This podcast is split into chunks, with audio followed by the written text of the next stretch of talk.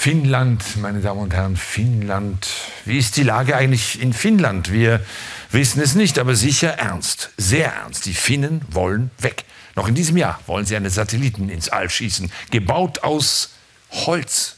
Ein Holzboot im Weltraum. Wutsat soll das Ding heißen. Und ist schon mal eine richtig gute Idee. Ein bisschen mehr Gemütlichkeit im Orbit. Landhausflair. Einfach Hüge.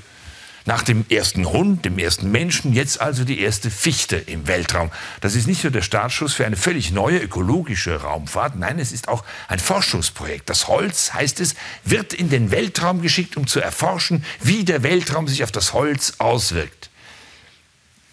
Zu diesem Zweck hat der Holzsatellit einen Selfie-Stick, mit dem er das dann alles aufnimmt. Da kann man jetzt natürlich den Kopf schütteln, aber die alten Dinge kehren eben zurück. Schallplatten, Polaroids, Korthosen. Und bald wird es in einem bekannten Versandkatalog heißen, es gibt sie noch, die guten Holzsatelliten.